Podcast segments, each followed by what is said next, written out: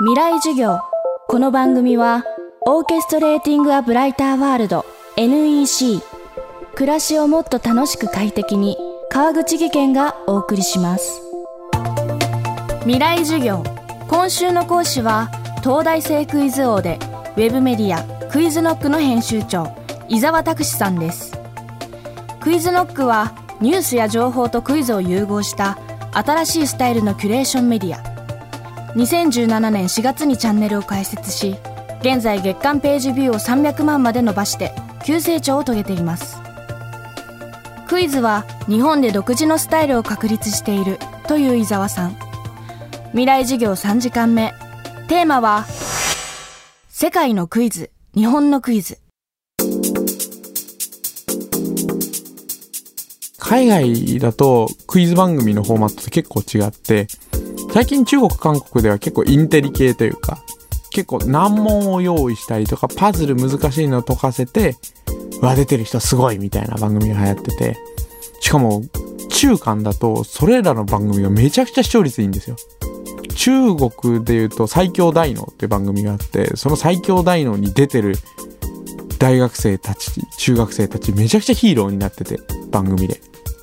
観覧が1回300人ぐらい入るんですけども、キャーキャーキャーキャー言ってすごいんです。で、韓国で言うと脳セク時代っていう、まあセクシーな脳みたいな番組があるんですけど、その番組もその番組で結構こう、イケメン大学生が出たりとか、ミュージシャンが出たりとかして、みんなで協力して難問に挑むっていう番組なんですけど、そっちもすごい人気で、韓国チャンネルたくさんあるんですけど、その中でも、すごいトップ層を担っているような番組なので、海外だと今そういうムーブメントが来てて。で、欧米だったりとかはやっぱり昔ながらのミリオネア的なクイズショーってのは未だに流行りなので、そういうふうに個人のクイズ王にフォーカスする形式っていうのが伝統的にあるのかなと思います。伊沢さんによると日本にクイズ番組が持ち込まれたのは戦後のこと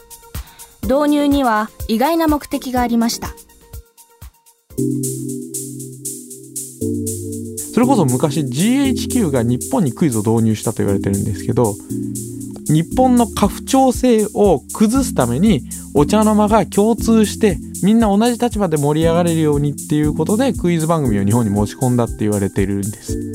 みんな同じ立場で教養だったりとかについて論じることができると。で何よりもやっぱゲームをみんなでやって盛り上がれるっていうお茶の間作り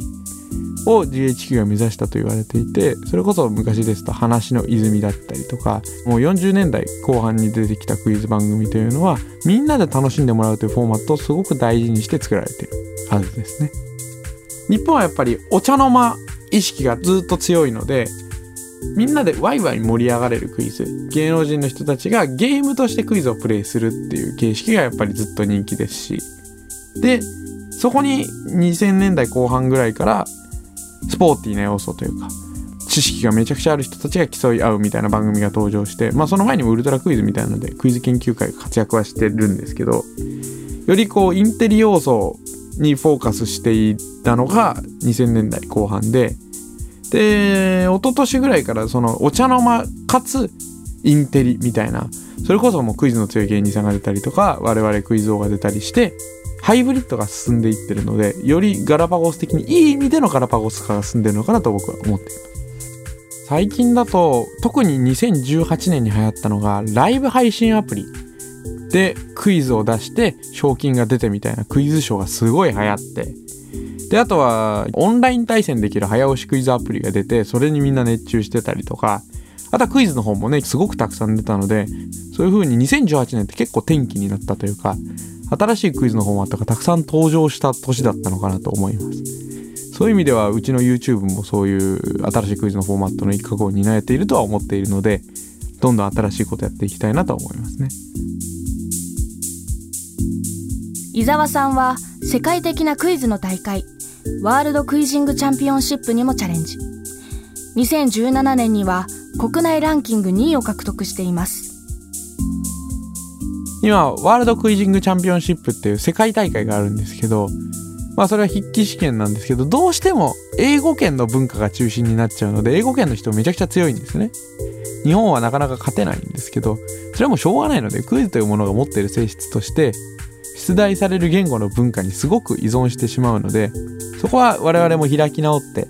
僕たちは日本でやってますと日本の文化に基づいたクイズを出しますよとまあ楽しめるとこだけ楽しんでねっていうぐらいのスタンスでやっていくのがまあ、肩の力が抜けてていいんじゃないかなと思います。世界各国で今やってて、日本でも何度か行われています。初回で日本2位を取れまして、ただまあ世界ランキング的にはマダガスカルチャンピオンと同じぐらいなので、まだまだやっぱ欧米圏の文化にはかなわないのかなという感じですね。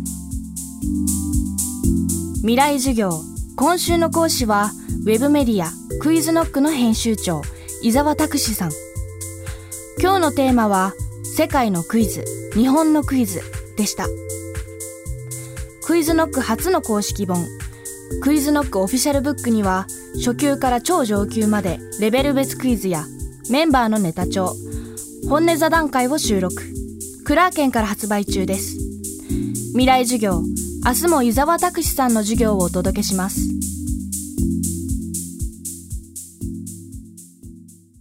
川口技研。階段での転落。大きな怪我につながるので怖いですよね。足元の見分けにくい階段でもコントラストでくっきり。白いスベラーズが登場しました。